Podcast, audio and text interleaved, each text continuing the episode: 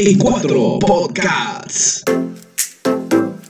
Hola, hola, ¿qué tal? ¿Cómo están? Bienvenidos a En Cuatro Podcasts. Soy Miguel Esquivel, listo y preparado para iniciar programa junto a Paul Acevedo y Vicente Gastaño. ¿Y qué tal? ¿Cómo estás, Paul? ¿Cómo estás, Miguel? ¿Cómo estás, Vicente? Muy contento. Y esta es la mejor forma de terminar la semana también, escuchando En Cuatro Podcasts. Hola, ¿qué tal Miguel? Hola, ¿qué tal Paul? Listos para desarrollar el programa correspondiente a esta semana. Bienvenidos a En Cuatro Podcasts. Así es, Vicente. Esta semana vamos a hablar de lo que sucedió en la cuestión de confianza. ¿Por qué dijeron sí la mayoría de congresistas? ¿Qué es lo que se viene? Así es, Miguel, para el bloque local tenemos un tema bastante amplio y importante también. ¿Se siente el caos en la ciudad? ¿A qué se debe este caos? Los ambulantes, la falta de seguridad, el tránsito. Eso vamos a conversar el día de hoy. Otro tema polémico que llamó la atención esta semana es la discriminación, algunas declaraciones de Techito y finalmente también estaríamos hablando de la Copa América. ¿Qué es lo que se viene? El fut esperanza de llegar a los primeros lugares a la final tal vez ¿Somos favoritos? ¿No somos favoritos? o pronóstico reservado. Todo esto y más aquí en Cuatro Podcasts. Iniciamos programa. En cuatro podcasts. Yo no tengo ninguna duda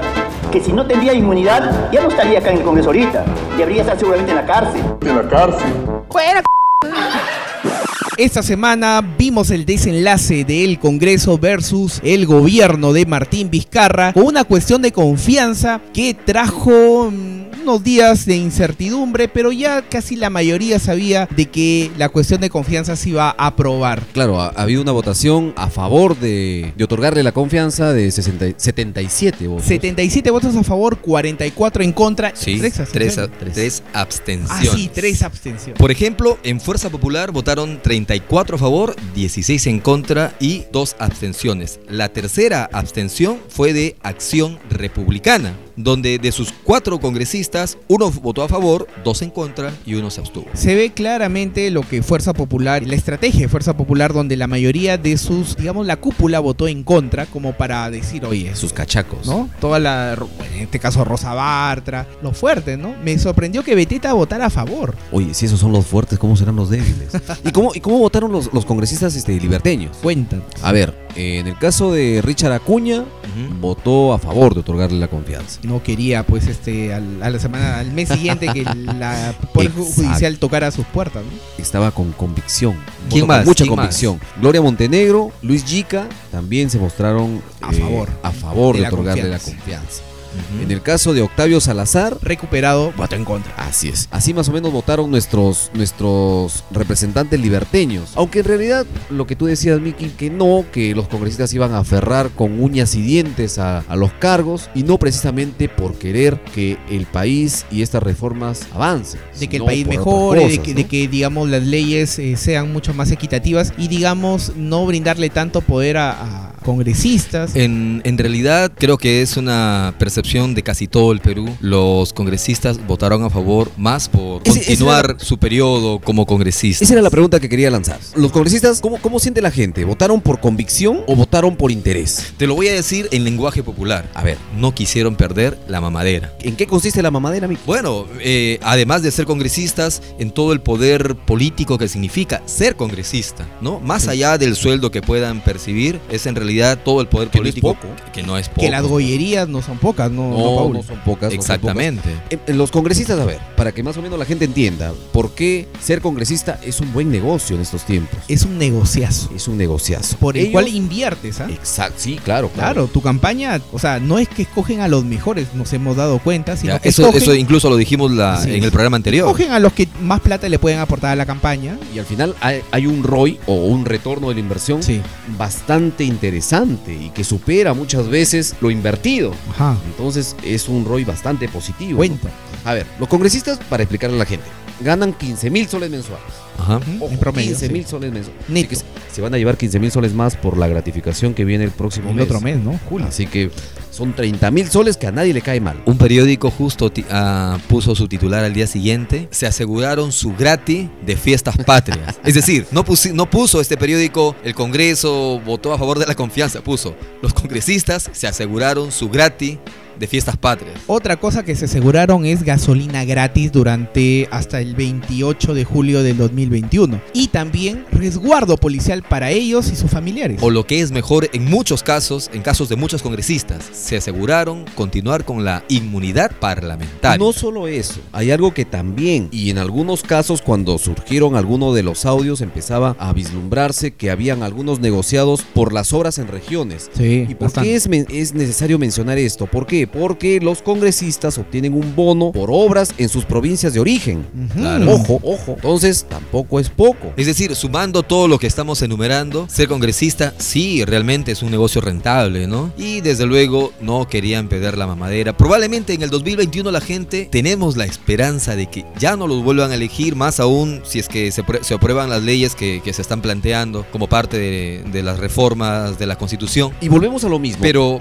pero efectivamente, ellos saben que probablemente no, no vuelvan a salir elegidos, pero quieren asegurarse lo que les queda en su periodo congresal. a ver, ¿no? pero, pero estos congresistas que están de salida ya no van a poder reelegirse. Al menos no de manera inmediata no. Nuevamente. De manera inmediata no. Ok, ¿a quiénes ponemos? A ver, ustedes ven, Claro. ven, ven a alguien acá en la región con capacidad para poder realizar una labor congresal eficiente, que reúna cualidades éticas, cualidades profesionales, que nos garanticen aquello. ¿Proponen a alguien? ¿Se les viene a alguien a la, a la cabeza? No. Bueno, yo sí conozco, por ejemplo, en la universidad, algunos docentes que son, que son muy buenos, que no están por lo general metidos en temas políticos, que sí son probos o que conocen bastante desde el aspecto técnico. Yo te diría, yo te diría, eh. Vicente, que de, de ahí, pues, uno o dos máximo. Pero Después el resto está contaminado. Te, te doy un dato, mi estimado Miguel. No generalices. La Universidad digo, Nacional de Trujillo tiene 1200 docentes. No Sí. puedes decir que de 1201, pues A no ver, te pases. De uno de esos docentes es- está acusado como es Orlando Velázquez Benítez, que ha sido Del Consejo Nacional de la Magistratura. Del Consejo Exacto. Nacional de la Magistratura. Sí, se, se entiende, Correcto, pero que algo es de lo más fresco que tenemos. claro. eh, Yo la verdad no le tengo mucha confianza en ningún docente de la universidad en la actualidad. Te soy sincero porque veo las pugnas que hay en cada facultad. Te lo digo y así O sea, se si Pero adentro no se puede de un- error que se comete y me parece que cometes un gran error, mi estimado Miguel, es generalizar. Es como Pocos. es como es como Yo- si yo diríamos te digo de- es- escúchame, 10 es como si diríamos, ok, Y esos 10 no hemos encontrado en un política. periodista, hemos encontrado un periodista corrupto, hemos en- encontrado un periodista que de repente se fue a una bancada política, entonces a partir de allí, de esa premisa diríamos, todos los periodistas, incluso los que están en cuatro podcasts, también son corruptos, porque son periodistas. Ahora, habría, habría que analizar también otro punto. Estos eh, docentes que tienen cualidades para poder postularse y, y tentar una curul, lo que dijo Miki, ¿están interesados en política? Ahora hay otra cosa, ¿podrían hacerla como independientes? Van a tener que adscribirse a un partido y ahí es donde empiezan los problemas, porque ahí es donde se terminan las convicciones. Lo que Sí. pasa es que eh, cómo está organizado el sistema político y de los partidos en nuestro país, que el político si quiere ascender, si quiere ser visible, tiene que ir asumi- asumiendo no solamente más compromisos, sino comprometiéndose. Lo que, lo que debiera ser lo correcto, hacer un trabajo extra a su fuente de ingreso económico, como por ejemplo labor social, aparentemente desinteresada Aparentemente. con el conocimiento que tiene en alguno de los aspectos de la problemática social Yo he visto de nuestra realidad. Ningún político es desinteresado. Claro, No. es que algo, Miguel, algo que habría que aclarar. Política y desinterés son dos palabras que no podrían ir juntas en una frase. Exactamente, pero algo sí que, que tendríamos que aclarar de repente, lo que pasa es que en nuestro país y en los últimos años, la percepción que tenemos de política no realmente es la política, sino es la politiquería. Y la politiquería es una degeneración de la política. Pero es que nadie hace política entonces.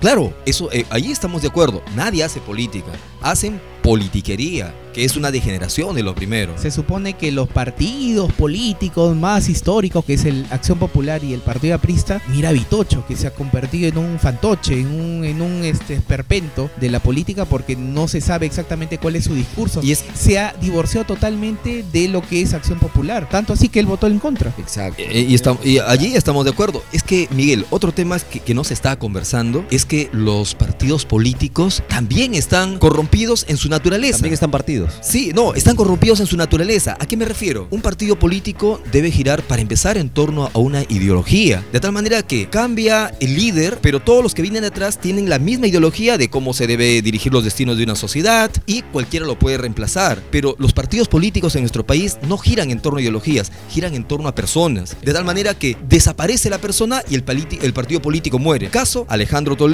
con Perú Posible. Caso Pedro Pablo Kuczynski con Peruanos por el Cambio, a tal extremo que los mismos eh, congresistas de Peruanos por el Cambio ya le quieren cambiar el nombre Y a es su muy partido. probable que también en las próximas elecciones desaparezca el APRA porque no creo que este llegue a la valla. Acuérdense No, no que, que. Alan García, con Alan García y el PPC juntos lograron el 4% y esto es, lo salvó el, el Jurado Nacional de Y Elecciones. es que Alan García convirtió al partido aprista en el partido alanista del Perú. Sí, correcto. Precisamente por eso, por ese protagonismo. Y hay una Y reforma base a porque, eso. y escúchame, porque todas las, todas las formas como gobernaba Alan García eran totalmente distintas a las bases o a los preceptos del partido aprista, por ejemplo, por- en sus inicios, Bueno, propuesto er- por er- allá era de la Torre. Era absolutamente Sí, vertical. totalmente. Entonces, este. Pero yo vuelvo a la. a la- Vamos a a, la- ver cómo se reestructura, ojalá, ojalá Yo vuelvo, que yo vuelvo a la cambio, pregunta, ¿no? yo vuelvo a la pregunta antes de, de cerrar el tema. Vuelvo a la pregunta. Más allá de los docentes, sino de gente que esté Claro. metida en política. ¿A quiénes ven con cualidades? ¿A quiénes ven Solamente en nuestra región para un ejemplo, prospecto, porque ¿no? si es acá, obviamente eso va a pasar en Lima, eso pasa de no, repente voy, en- voy, voy en a, qué, Abancay, a- voy a qué personas, Piura. a qué personas ven. Yo no veo ninguna persona que se dislumbre como un gran político en la región La Libertad. Lo que sucede es que también a quién conocido, a quién personaje, claro. No, no, no, puede a- yo, a- yo a hablo de- personaje yo hablo del escenario político. ¿eh? Claro, Escenario a qué- político, ah, no, el escenario político, pues a ninguno, obviamente, ¿no? Del escenario político a ninguno. Pero no necesariamente algo que dije en el episodio anterior, este es el episodio 6. Así es. En el, epi- en el episodio 5 señalé, no necesariamente el hecho de que alguien, de que alguien sea visible o que sea popular, nos asegura que sea un buen técnico, un buen administrador, un buen gestor político. Lo que se está refiriendo. Paul, es de los que conocemos. No, de los que conocemos ninguno, obviamente. Ah.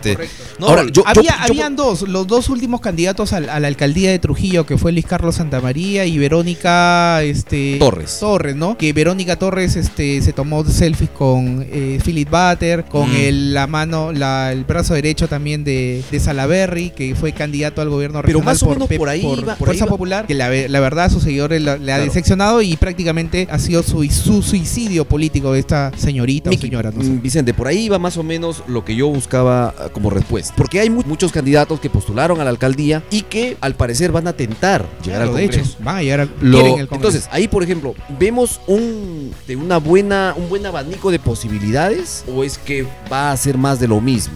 Yo Porque creo que- yo creo mucha que- Gente pide, mucha gente pide. Nuevo congresista. Que se vaya, que cierren el Congreso, vaya, pero ya, cierren. ok. ¿Y quiénes entran? Claro. ¿Qué le metemos ahí? Eh, aquí el la tema. gente no se ha dado cuenta, Vicente, de que no es cuestión de partidos, es cuestión de personas. Al final, cada quien abre, eh, pone su bancada y qué sé yo, pero es a quién, quiénes entran, cuál es el filtro. Los partidos políticos, ahora las primarias, si es que ojalá se den. Es que estamos analizando la politiquería que hay. Estamos analizando sobre la base de la politiquería. poli- pero es que no hay política para Claro, analizar. claro, claro, claro. Dime, ¿quién hace política? Y es que y es que otro tema que también se tendría se debería advertir aquí es que la gente, lamentablemente las grandes masas de población eligen a su candidato en función a lo popular que pueda ser. Entonces, por más que tenga un eh, también, también. Entonces, por más que tengamos un candidato, por ejemplo, ha habido en elecciones pasadas gente que probablemente eran buenos técnicos, pero como no tenían esa popularidad, no estaban en un partido grandote, no tenían todo el dinero para hacerse visibles, pues son un anónimo más. Claro, imagínate, ¿no? te das cuenta de lo que tú dices, la politiquería está ahí, ¿no? Pero recuerda que también es las, las propias personas tenemos parte de esta culpa. Tenemos toda la culpa, no, no parte, tenemos toda la culpa.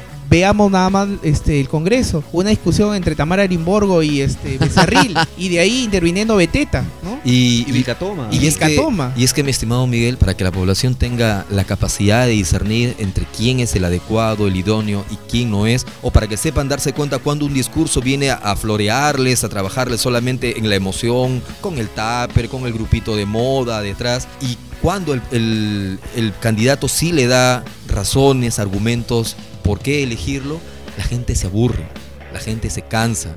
Prefieren ese discursito que viene más como que simplón, buena gente, bonachón, con un bailecito medio tonto. La gente se emociona y da su voto. Es que lo que conversábamos un día con, con Valerie Bazán, Eso el voto es emocional. Y yo le decía, ¿en qué momento todos los votos son emocionales? Sí, obviamente. Llegamos a la conclusión que todo voto es emocional y ocurre casi dos o tres días o el mismo día de la votación. Y, y- y- ¿Dónde quedan los sondeos? Y, y para claro, y- pero para cerrar mi idea, y es que también las personas, la gran masa de, de- de electores, van a tomar decisiones en función a su capacidad de análisis, de reflexión, es decir, a su capacidad de intelectual. conocimiento también. A su ¿no? capacidad intelectual muy bien, o probablemente a su nivel de educación. Habría que ver qué calidad de educación tenemos en nuestro país en los últimos años para, que, para luego ver qué tipo de población tenemos. E4 Podcasts. ¿Qué es lo que se viene? ¿Qué es lo que se viene en estas, en estas semanas? En una semana eh, termina la legislatura ordinaria. Se aprobarán las reformas, las cinco o las seis reformas que ha planteado Vizcarra. ¿Cómo la ven? ¿Se, se abrirá un nuevo capítulo pidiendo el voto de confianza de nuevo. Puede ser. El presidente del Congreso está facultado a expandir esta, esta legislatura hasta, eh, si él quiere, hasta el 26 de julio. ¿Se mantendrá la esencia de las reformas? Eso sobre todo, porque al parecer, bueno, yo perdonen por lo desconfiado, pero creo que los yo- fujimoristas van a parte de su estrategia de con- no único continuar en el Congreso es por lo menos meter la mano en la en lo que en todo lo que sea posible para distorsionar la esencia de estas reformas. Los dos, eh, el día de ayer, eh, Rosa Bartra ya dio señales de que no está tan a gusto con cómo está planteada las, las reformas y quiere meterle mano. ¿no? O sea, no hay una, no se ve una actitud eh, adecuada y es la que ha dicho que este proceso es, es inconstitucional y por decoro debería renunciar, pero obviamente sabemos que no va a renunciar. Como no renunció Fuerza Popular al poder, porque obviamente es mejor tener a, a su lideresa con una bancada fuerte en Congreso que no tener a dos o tres congresistas nada más Y- en el nuevo Congreso. Y producto de lo que acabas de señalar, me hace recordar que a toda costa se lo quieren bajar a Salaverry, ¿no? Sí, y- Antes que yo concluya creo- su yo periodo. creo que lo van a bajar, a, ¿ah? porque a- a- tiene a menos de un mes, a menos de mes y medio. Bueno, está pagando pues alguna de sus Salaverry culpas, ¿no? conoce muchas de las debilidades de Fuerza Popular y Fuerza Popular conoce las debilidades de Salaverry porque han estado juntos, han estado dentro de la misma madriguera, entonces Eh. se conocen y saben cómo destruirse el uno al otro. Y me parece que ojalá que dé pelea para que... Digamos, Eso también está en suspenso, ¿eh? Sí, es- Eso está en suspenso. En realidad vamos a ver con la fecha indicada cómo van las reformas. Se ha pedido el respeto por la esencia de las reformas. Vamos a ver qué tanto estos 130 congresistas respetan la esencia de las reformas o es que meten mano para deformar todo esto y Claro, ojo salir que si se va a Melito, ¿no? va a entrar Chihuán. Leila Chihuán o de repente este hasta lo podemos tener a Vilcatome en algún momento. Oh, Uy, Dios mío. ¿no? bueno, Así que lo que nos espera más adelante más se viene. Así es. muy pero muy interesante y a la vez aterrador para los peruanos. La historia continúa. Así es. Seguimos con esta, la mecha está prendida, no que se ha bajado el, se ha bajado un poquito co- como que ha habido un, un este un Bandera blanca, una bandera, bandera blanca. blanca, ¿no? Co- co- comentario entre paréntesis, esto es más emocionante que Juego de Tronos, ¿no? Mm, Ah, más emocionante que Chernobyl. Ajá. Muy bien, vamos a pausa comercial, Miguel. No, todavía no tenemos este auspiciador, mi querido Vicente, no Ok. es comercial. Vamos a una pausa y Regresamos. regresamos. E4 Podcasts. de la era digital y de la sociedad informática. El problema de, de- de esta nueva etapa es que tenemos cuatro ismos. En primer lugar, tenemos el inmediatismo. En segundo lugar, tenemos el fragmentarismo. En tercer lugar, tenemos el superficialismo. Eh, y luego tenemos el facilismo. O sea, estos son cuatro, cuatro ismos que están en todo y que están despotenciando al ser humano. ¿Qué tanto se ha desarrollado Trujillo en estos últimos seis meses? ¿Qué tan diferente encontramos a Trujillo luego de la desastrosa gestión del coronel Elidio Espinosa? ¿Qué pasó? ¿Qué pisó? A ver, desde hace buen tiempo Trujillo se le percibe caótico. No sé si solamente mi percepción o es la presentación de ustedes también? 6 de la tarde, 7, 8, 5 de la tarde, mediodía, 11, pasar por el centro o por el segundo anillo vial que es Ok. Avenida América o el, la misma Avenida España es tormentoso. Es tormentoso. Sí, Pero, totalmente. ¿qué genera todo este caos? ¿Se han puesto a pensar qué cosa, qué- cuáles son los factores que desencadenan que se sienta Trujillo bastante retrasada como ciudad importante del país? ¿Se han puesto a pensar en eso? ¿Qué, qué, qué factores encuentran ustedes para ver lo, el caos? lo básico, ¿no? Lo básico que percibe cualquier persona que eh, va por, por las calles de Trujillo. No vemos un buen sistema de semaforización. Las pistas prácticamente hasta las del centro en Eso. pésimo, en pésimo estado. Un parque automotor sin control. Y encima muchas veces la, eh, encontramos a nuestras autoridades sin la mano adecuada y sin la autoridad que tendrían que tener. Efectivamente, el, el- el parque automotor está prácticamente desbordado, más de 400 mil vehículos solo en Trujillo, es Ajá. Y a esto se suma el hecho de que las pistas no están bien o no tienen un buen mantenimiento, no hay una sola pista, ¿ustedes han encontrado una pista que esté no. libre de huecos? 100 en metros realidad- bonito, no. En realidad, desde la gestión del Lidio, las pistas en Trujillo no se renuevan, no se parchan. Están parchando, yo he visto, están parchando. ¿En dónde? ¿En qué colocando, parte? colocando, ¿Dónde? Colocando pe- pequeños parches. Estuve eh, esta mañana por el centro de Trujillo, Ajá. en San Martín me parece que están. También agarraron un poco de la Avenida España y parte de la prolongación Miraflores. Esos parches por lo general en tres meses. Parchecitos, parchecitos. Pero otro tema es de que a todo esto que ustedes han mencionado se suman las, las rupturas de las pistas que se están haciendo, Las obras. que está por las principales avenidas de También, Trujillo, Aparte de gas, el, el tema del, del desagüe. las tuberías de desagüe. de desagüe. Y esto hace de que el tránsito sea más caótico de lo que ya es. Se cierran calles y algunas veces, una vez culminada la obra, no es que algunas veces, casi se está volviendo costumbre. Siempre. No las asfaltan. No, no, No las asfaltan y estas se convierten en rutas polvorientas, ¿no?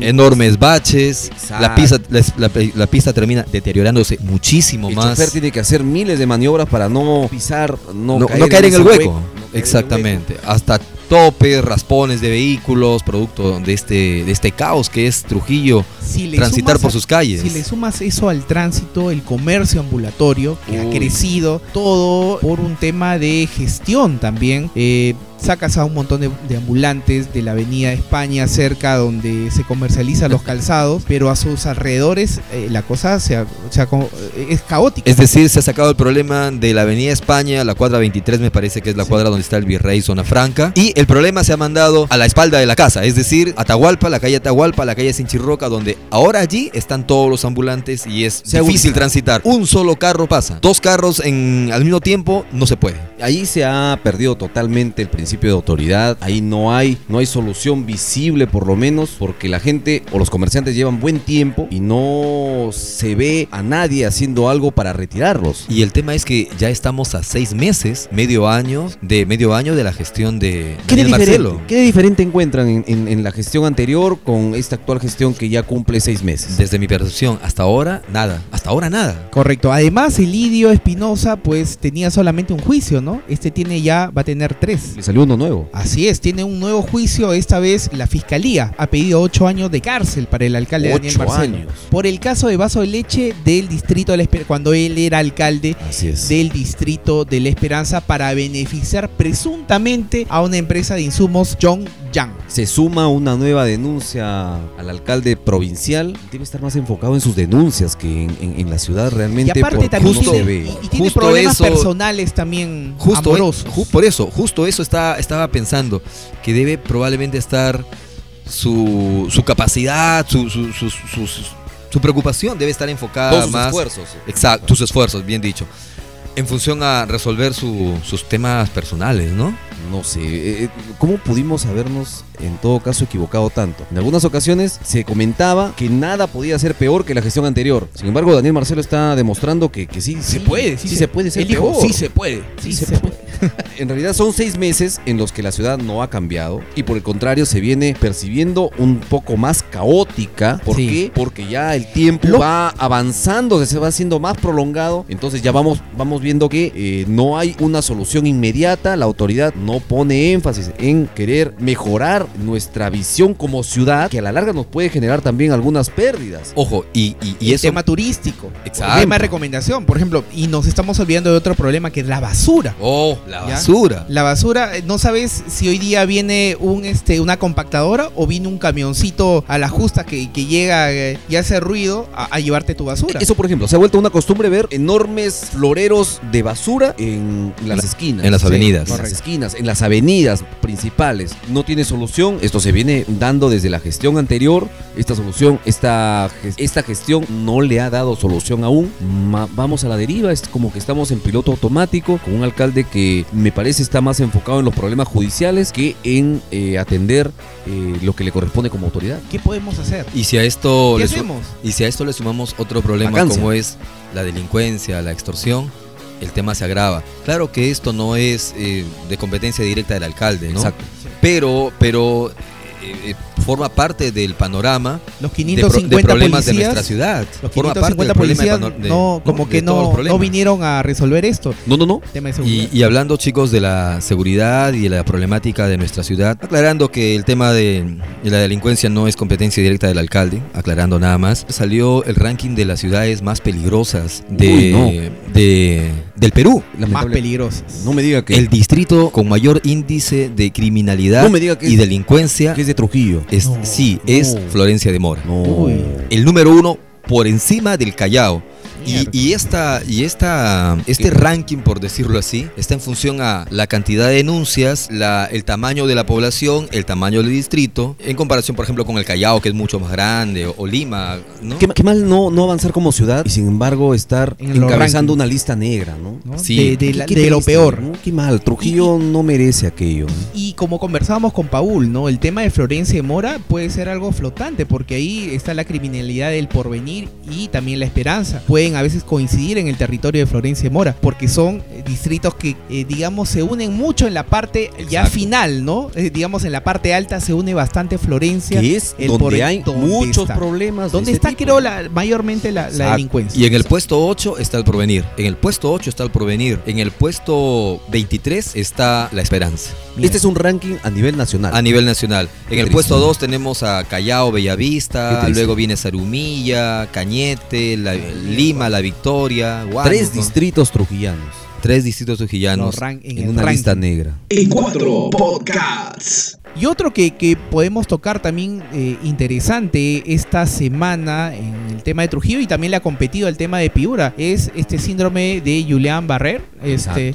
Wow. que eh, hay alerta epidemiológica tanto en la región La Libertad como en Piura. En realidad, e- este no es un síndrome reciente. Hace, me parece, el año pasado eh, ya se encendió una alerta. eh, Hubieron como 14 más o menos así es, eh, así es, sí, así acá es. en Trujillo. Sí, y se encendió una alerta. Este año ha regresado este, la, la alarma. Sí, por ejemplo, yo tengo aquí algunos datos de cuáles son los síntomas que empieza a tener una A ver, persona atención, gente. cuando ya está infectado por este... ¿Es un virus? ¿Es un virus? Una Es un virus. una Es un virus. El virus de eh, Guillain-Barré. Por ejemplo, principalmente ataca a los adultos y mayores, que son el segmento de población más vulnerable. O sea, estamos en el público objetivo. Además, también afecta a las personas que sufren de anemia, es decir, que tienen una mala alimentación. Uy, Exactamente.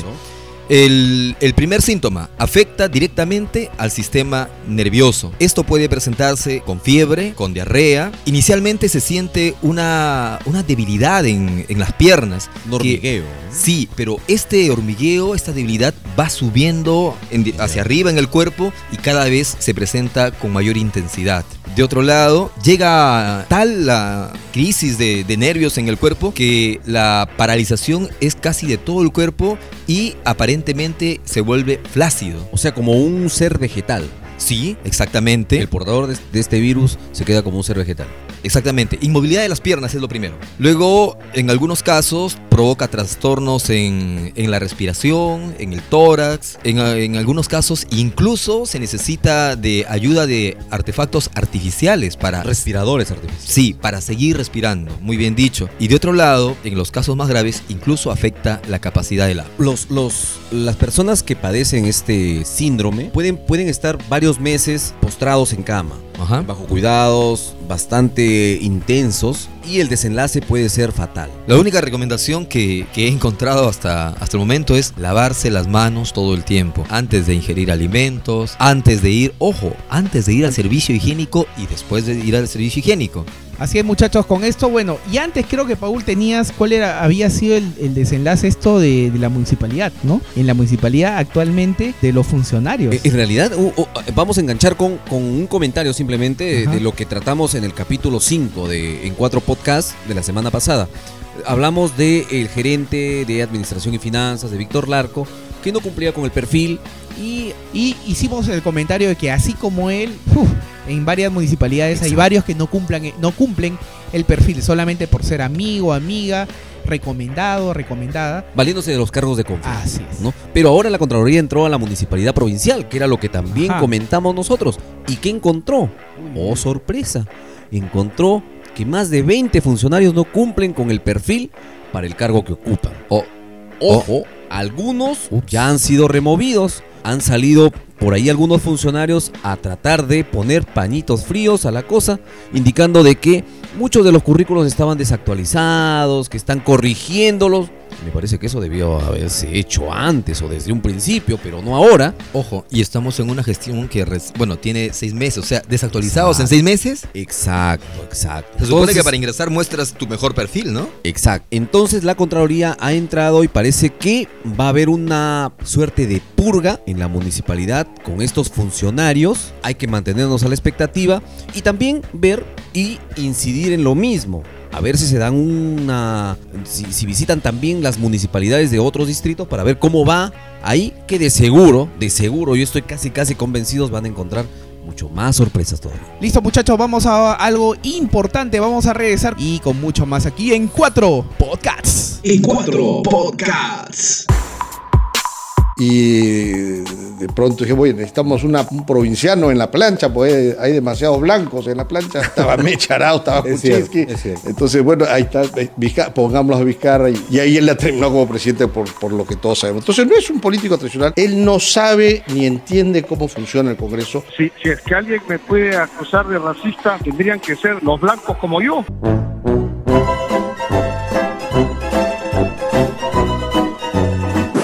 Esta semana tuvimos, aparte de lo que es el- la cuestión de confianza, una declaración interesante de nuestro padre de la patria, Techito Bruce. Nuestra fauna congresal se Techi. pronunció. Techi Bruce se pronunció, habló una No. anécdota previa a las elecciones del 2016 en la plancha presidencial de PPK. Y prácticamente lo ha quemado como político, ¿eh? porque eh, realmente si ese es el pensamiento en pleno siglo XXI de una persona que supuestamente representa a un sector de la población, pues estamos mal, estamos mal. Así es, él, él exactamente lo ¿Qué que dijo? ¿Qué dijo? eh, así es. Em, el presidente Vizcarra no es, no es un político, es un gobernador regional de una región muy pequeña, todavía minimizó a Moquegua. Eh, candidató en una lista inicialmente que estaba para congresista de Moquegua, cuando entró a Peruanos por el Cambio, o sea, era uno más. ¿no? Claro. El- Lo que, lo que pasa es que salió un audio, ¿no? Una entrevista. Una entrevista que le hace Patricia del Río a, Sí, Carlos, RPP. a Carlos Bruce en RPP, en donde Carlos Bruce hace un poco memoria acerca de cómo es que se designó la plancha que iba a acompañar a Pedro Pablo Kuczynski. Claro, decía, oye, ¿cómo llegó, a ser- ¿cómo llegó a ser presidente Vizcarra? Entonces reflexiona en medio de, ese, de esa entrevista, reflexiona Carlos Bruce, hace un poco de memoria y suelta esta anécdota. Oye, necesitamos un provinciano en la plancha. Hay demasiados blanquitos en la plancha. Estaba Mecharaos, estaba Kuczynski. Entonces yo dije, pongamos a Vizcarra. Oh, gran Y idea. terminó, ideota, y terminó como ideota. presidente. Ja, ja, ja. Y se oye risa. Y dice que incluso cuando dijo hay mucho blanquito, por eso es que la, la desplazaron a Mecha Arauz a segunda vicepresidenta y Vizcarra para primer vicepresidente, sin sospechar hasta ese entonces, suponemos. Una estrategia electoral como para este desblanquizar la plancha, hacerlo más, más marroncita, ¿no? Pensamientos totalmente retrógrados. ¿no? Obviamente, estoy diciendo con sarcasmo. ¿no? Totalmente, totalmente negativo. Mira, man. Si quisiéramos eh, seguir bajo la misma premisa o enfoque de nuestro amigo Techito Bruce, Qué, qué serio que estás. Podríamos este, decir, oye, entonces Techito Bruce Se es, me- es menos porque tiene unas inclinaciones personales diferentes a, a las heterosexuales. Y caeríamos, Exacto, no, por exacto, eso, y caeríamos exacto, más sí, en lo mismo exacto. si es que lo queremos descalificar por esa opción. Se entiende el razonamiento, se entiende ¿No? el razonamiento, pero claro, es absolutamente cada quien eh, puede hacer con, con su vida lo que mejor le parece sin perjudicar al resto. Claro. Y en eso estamos todos de acuerdo. Pero lo de... Hay de mucha gente que lo salía a defender a, No, a pero- Bruce. Exacto, ¿En serio? Y exacto. hay otra gente que le ha dado con palo. La comunidad ha salido a defenderlo. Sí. Pero lo, lo La más compli- lo, lo com- lo más complicado es que Techito salió a pedir disculpas por el lapsus que cometió, aunque me parece que no fue un lapsus porque fue intencional. Eh, desde, Lo- lo- desde lo- que lo contó. Lo, lo que pasa es que hay, hay cosas que están, están tan, tan dentro de nosotros que si Sí. las exteriorizas de una forma, piensa que es algo normal. Ajá. Y eso es lo que ha evidenciado este comentario, creo yo, por lo menos yo lo veo así. Él lo ha narrado de una manera normal, creo que ni siquiera se daba cuenta de lo terrible que estaba diciendo. Ex- de la patinada que estaba teniendo. ¿Por qué? Porque eso está tan dentro suyo que para él de pronto es algo Natural. natural Claro, en, en su. en su mundo. En en su su mundo. forma de entender las cosas. Ahora, pero pidió disculpas y terminó hundiéndose más. Porque dijo, bueno, dijo, No tinca uno. realmente lo que quise decir no era blancos, sino limeños.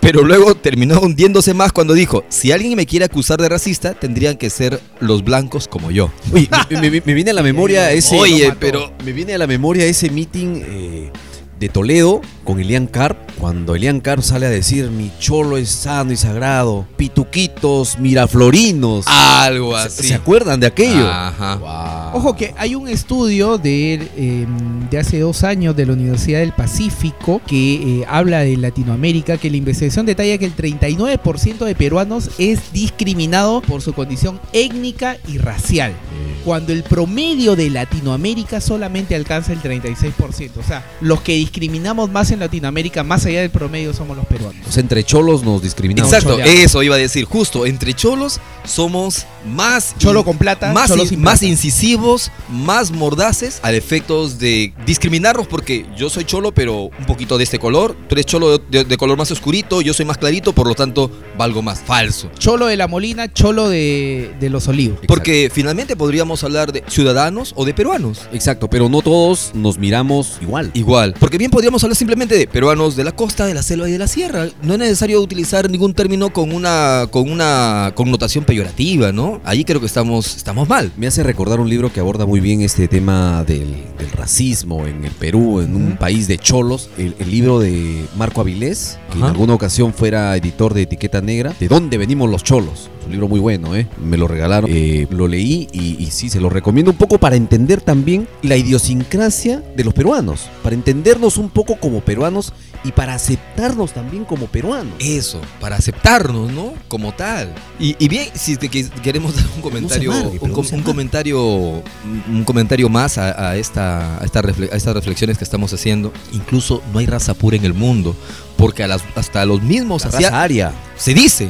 porque hasta los mismos asiáticos fueron invadidos por los musulmanes. en- estamos hablando, pues, en la época de los visigodos, ¿no? De las cruzadas, etcétera, etcétera. Vicente, ¿y a ti alguna vez te han, digamos, eh, discriminado. Pues acá ninguno tiene ojo verde ni es blanquito, ¿ah? No, todos tres. somos con una raza, somos bien peronitos y, y or- y orgullosos de serlo, obviamente, ¿no? Exacto.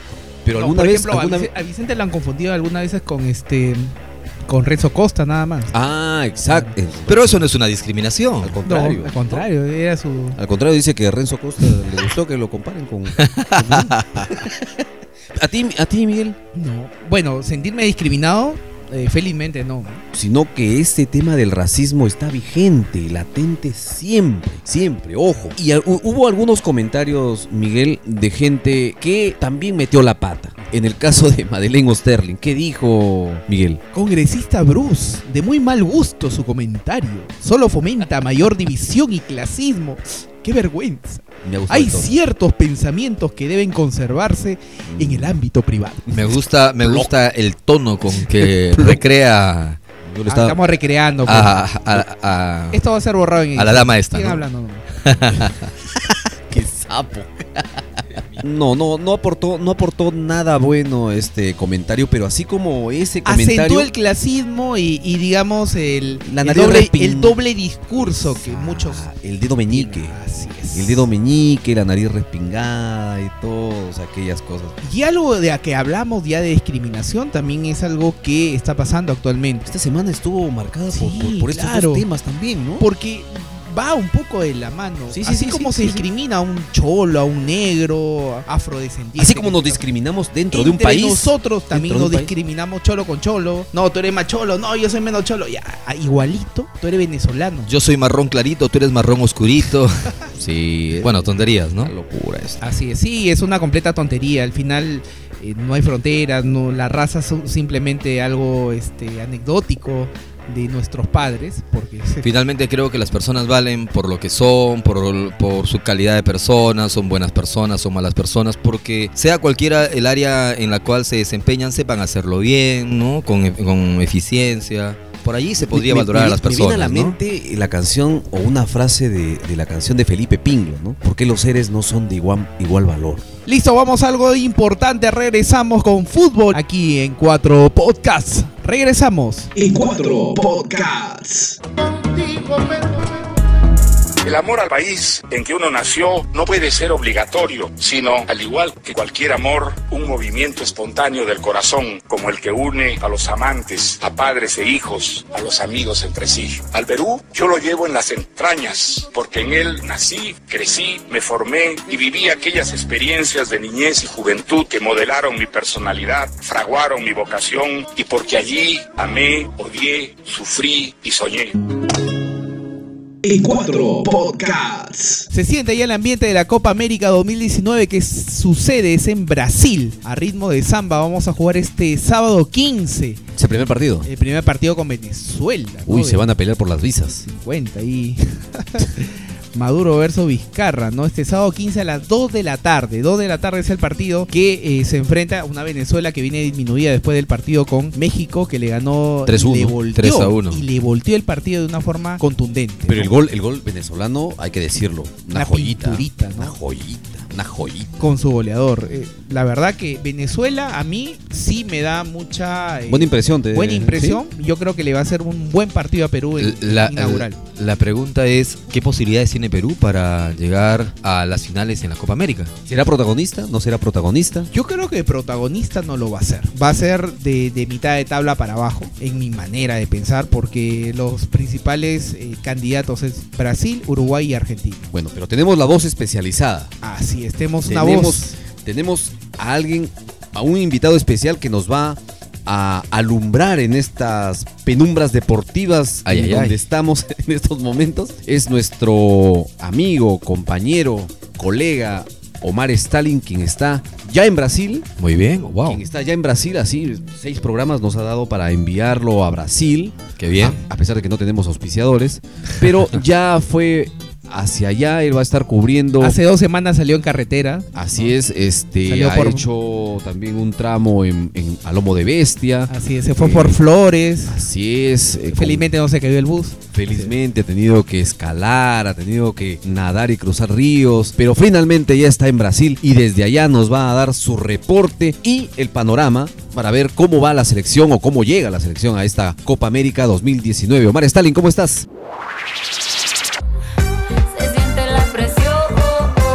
¿Qué esperar de la selección peruana en la Copa América? Me parece que a diferencia de otras ocasiones se llega fortalecido por los antecedentes, no solamente por el Mundial, sino porque tanto Guerrero, Farfán, Carrillo, Cueva, Flores, figuras de esta selección llegan en un buen momento y en una madurez adecuada. ¿Qué falta entonces para llegar a ser candidato? Quizás ganarle a una de estas grandes potencias, ¿no? Argentina, Uruguay, Brasil, Chile, que ha sido el último bicampeón, eh, siempre eh, se anteponen ante los rivales. Esta vez los dos a vencer son Bolivia y Venezuela. Si se gana esos dos, está en la siguiente fase y el gran salto se, se dará entre los grandes favoritos. Sin duda alguna va a ser un gran desafío. Tenemos jugadores para poder lograrlo. Hay ya una madurez futbolística, pero lo que falta quizás es ese golpe de efecto que se puede producir si es que los jugadores confían realmente en que pueden llegar a lo más alto de este torneo. No solamente al tercer lugar, a lo que ya estábamos acostumbrados por lo menos en las últimas temporadas. Interesante lo planteado por Omar, muy interesante. Sabe, sabe, sabe. Así es. Estábamos divagando acá hablando de estupideces. pero no, finalmente tenemos la voz especializada que nos ha permitido conocer. Así está el panorama. Así está. Vamos a ver. No, la vamos a ver si tenemos, se no la cumple. tenemos tan claras, pero bueno, vamos a ver, a- eh, tenemos que lucharla, obviamente. Vamos a ver si se convierte Omar en, en- en el dos santos del periodismo Uy, deportivo. no, Dos Santos, no creo, ¿ah? No, Vicente dice, yo no sé casi de fútbol, sé más jugar, pero Sí, es tampoco jugador, es jugador, falso. es Tremendo falso. jugador. Bueno, llegamos a, creo que a la parte final del programa. Toca despedirnos. Ha sido un gusto. ¿Cómo van a pasar el fin de semana? ¿Qué va a hacer este Vicente? De acá me voy a trabajar. A trabajar. Bueno, a seguir trabajando. A seguir trabajando. Ajá. ¿Tú, Miguel? A seguir editando.